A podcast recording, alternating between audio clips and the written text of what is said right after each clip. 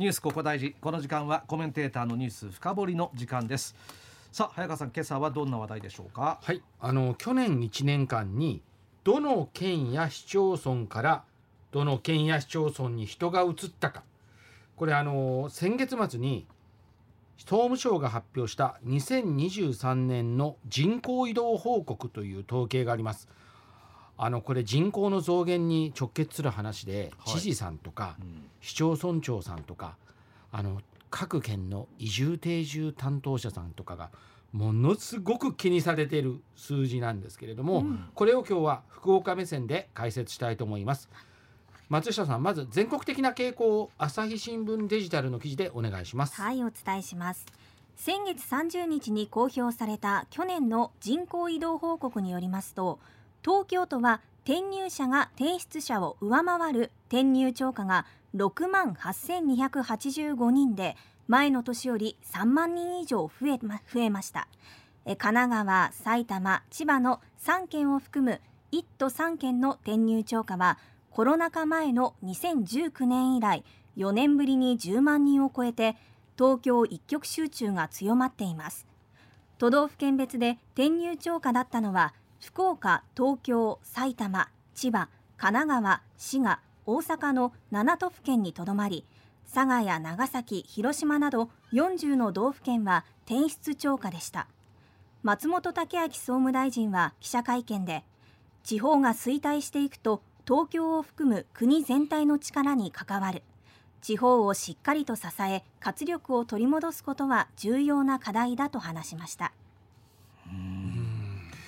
まあ、あの朝日新聞の見出しがですね、まあ、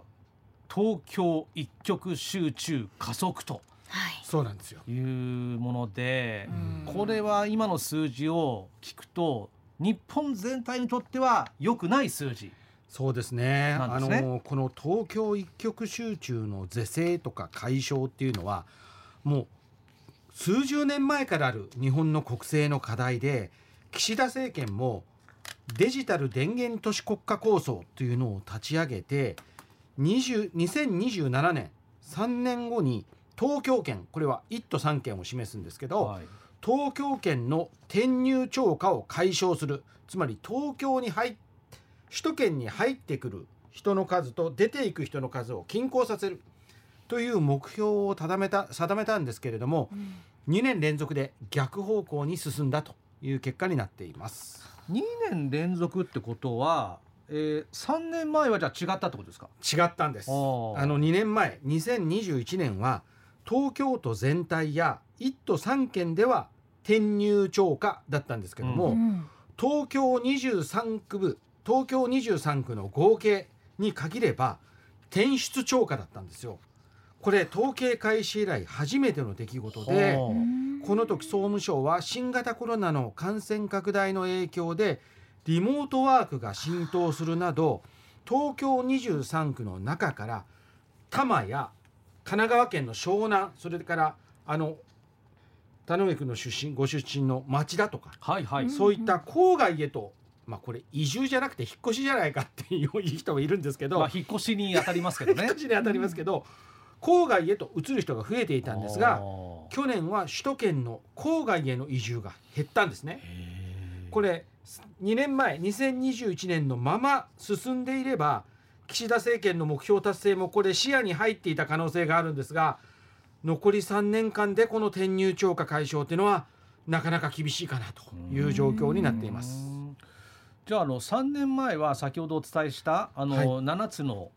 都府県以外にも転入超過という県があった、ねうん、あったんです。1都3県の周辺に位置する茨城県群馬県山梨県がその前の年の転出超過から転入超過に転じていたんですけど、うん、この3件ともに転出超過に戻ってしまってまた戻っちゃ戻っちゃったんです。で群馬県の担当者はこれ地元メディアに対してコロナの制限が緩和されたことで進学や就職で東京や神奈川など首都圏の群馬県外に転出する若年層、若い年代層が増えたことなどが要因ではないかというふうに答えています。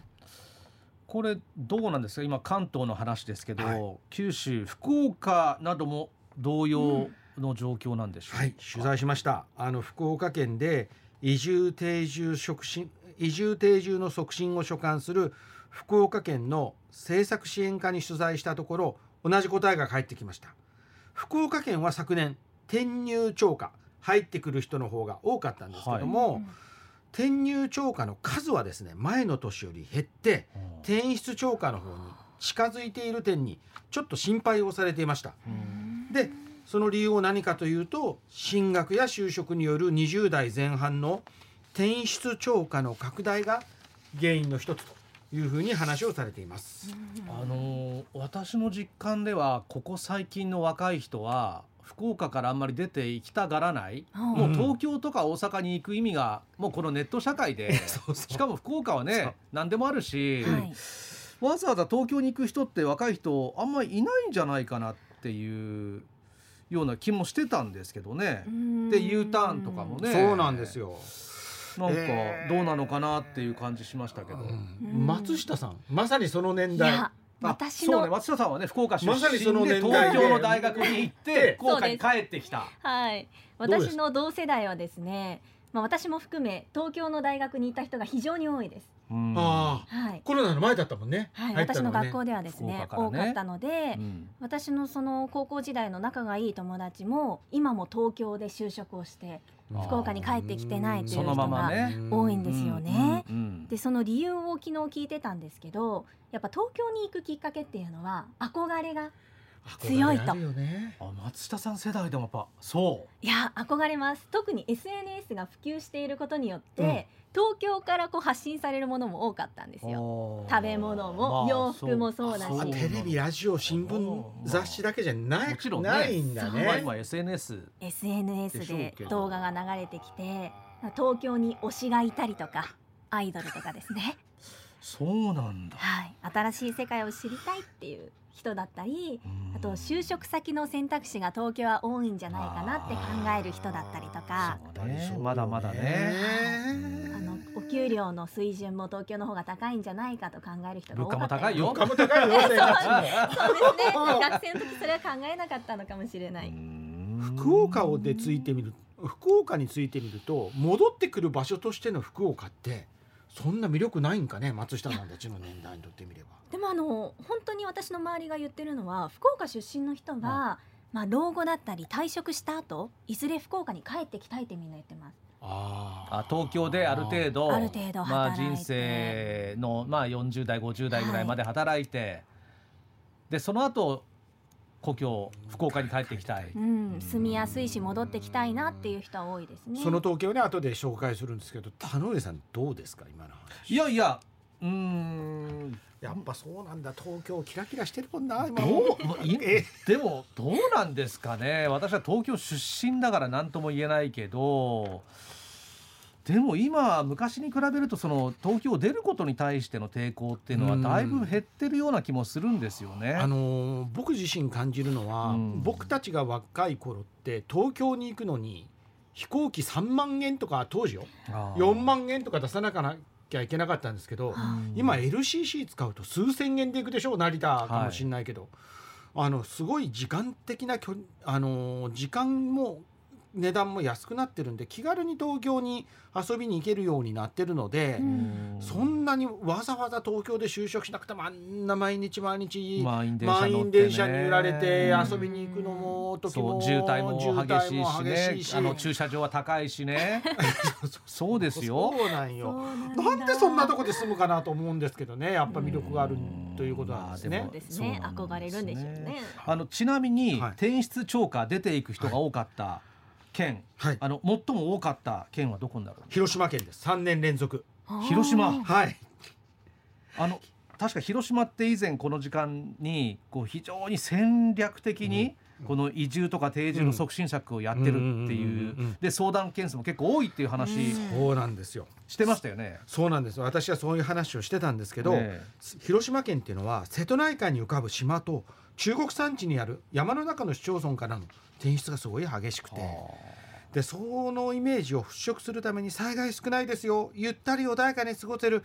島暮らしってすごくいいですよっていう伝える県と市町村が連携した。移住定住の促進策を展開してるんですけどこの数字には結果が出てないんですよ。えー、出てないんです、ね、出てないんですね。もう県庁所在地でもう政令市の広島市というのはどうなんですか？広島市も転出超過なんです。福岡県は転入超過なんですけどね。人口移動統計は政令市についても発表されていて首都圏を除けば政令市で転入超過なのはまず福岡市、うん、熊本市札幌市仙台市大阪市名古屋市の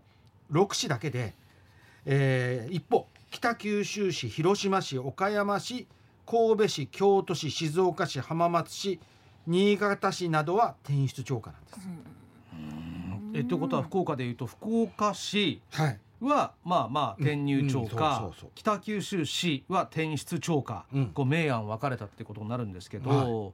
い、ちなみにこれ福岡市はどれぐらいの年代の人が転入してきてるんですか？さっきね松下さんの話にもあったんですけど、はい、実は高齢者に人気で、はあ、65歳以上の転入超過数は全国の市町村政令市じゃないですよ。全国の市町村で札幌に次いで2位です。で15歳から64歳のいわゆる生産年齢人口では5位。これも結構いいんですけど、うん、14歳未満はベスト20に入っておらず、うん、相対的に子育て世代には不人気です。ただ福岡市の隣の糸島市は転入超過数が320人で全国18位なんですね、うん、で福岡県もこれは子育て世代に選ばれているとしていて移住定住先で人気の福岡市に近いベッドタウンまあ福岡市にあやかってる部分もあるんですけどその強みが数字に表れているということなんですね。高齢者がじゃあさっき松下さん言ったように 意外と東京とか他のエリアからまたまあ戻ってきてるというか転入してきてるというかだから安全安心という部分ですよ災害少なくて。都会で。ある程度年を取ってからもうあの安心して住めるっていう方が多いんです食べ物も美味しいし。食べ物も美味しいし。まあでもそうか。そうですね。確かに分かんなくもないけど、まあちょっと時間もなくなってきましてあでいいんですけれどもあのー、広島県とか広島市っていうのはですね非常にあの深刻に受け止めている部分がありまして、うん、朝日新聞デジタルによると新しい年度には広島県庁に部局横断型の若者減少人手対策プロジェクトチームというものを置いて、要因の分析や対策を進めていきます。あと、予算案では東京圏に出た大学生の転入促進として700万円の事業をこれ計上していて、広島県の湯崎知事は非常にこのこの方の分析が上手な方なんですけど一つ一つの政策では結果成果が出ていると。で全体の取り組みでは若者が減り続けているのはなぜなのかを抜本的に下がって探っていきたいというふうにしていまして、うん、この広島県の調査っていうのは福岡県とかにも当てはまる部分があると思うので、どういう結果が出てくるかちょっと私は注目をしています。うん。えー、このコーナー KBC のポッドキャストでも配信をしています。途中聞き逃した方もう一度聞きたいという方そちらでもどうぞ